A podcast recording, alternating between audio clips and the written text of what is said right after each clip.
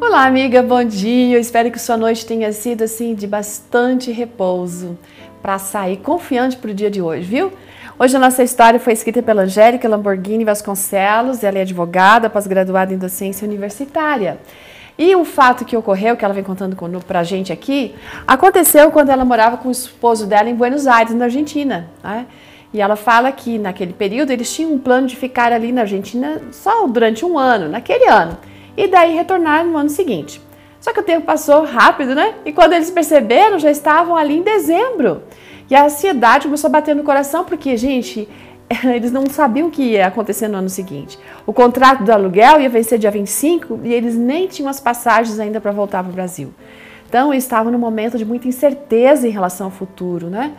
Então, decidiram que o melhor a fazer era orar e confiar Confiar que Deus ia dar para eles sim uma resposta. Enquanto o tempo ia passando, eles oravam, jejuavam, gente, fizeram vigílias, mas eles não entendiam a resposta de Deus. Na verdade, eles não recebiam a resposta.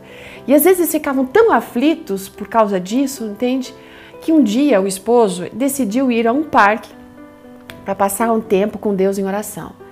Num certo momento, Deus impressionou a mente dele para que ele ficasse tranquilo, sabe? Que ele retornasse para casa e que assim que chegasse, né? É, e receberia uma ligação com a resposta que estava esperando. Olha, hein?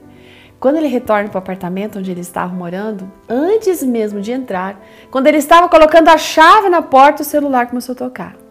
Era a ligação que eles estavam esperando. Eles estavam sendo chamados para trabalhar no Brasil, para voltar para o Brasil, gente. Aí, nessa vida, né, ela diz o seguinte: que às vezes a gente tende a duvidar né, que o Senhor vai realmente responder. Às vezes a gente não acredita que o mesmo Deus dos milagres da Bíblia está sempre ali ouvindo e atendendo as nossas orações. Por causa disso, às vezes a gente acaba não confiando totalmente em Deus e deixa de dedicar tempo para oração, dedicar tempo para clamar pelas promessas, né? A gente deixa de fazer inclusive a nossa parte. Mas a experiência de Angélica nos mostra o quanto Deus atende nosso clamor quando a gente o busca de coração. Embora o Senhor possa responder com um não, ainda assim a gente pode confiar que Ele vai nos atender. Então não esqueça de que o Senhor sempre sabe o que é melhor para cada um de nós. Qual é a sua súplica do coração hoje? Você já levou a Deus esse caso? Já conversou com Ele? Humilhe-se diante do, do, do, Criador, orando para que Ele possa abençoar e, e você, você possa é, permanecer nos caminhos. Deus vai ouvir, sim.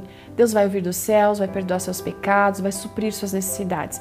Porque a gente encontra ali no texto de 2 Crônicas 7,14: Se o meu povo, que se chama meu, meu nome, se humilhar e orar, buscar a minha face e afastar-se dos maus caminhos, eu os ouvirei do céu, perdoarei os seus pecados e sararei a sua terra. Oh, grandiosa promessa! Mas depende da gente também. Ótimo dia, até amanhã. Ciao.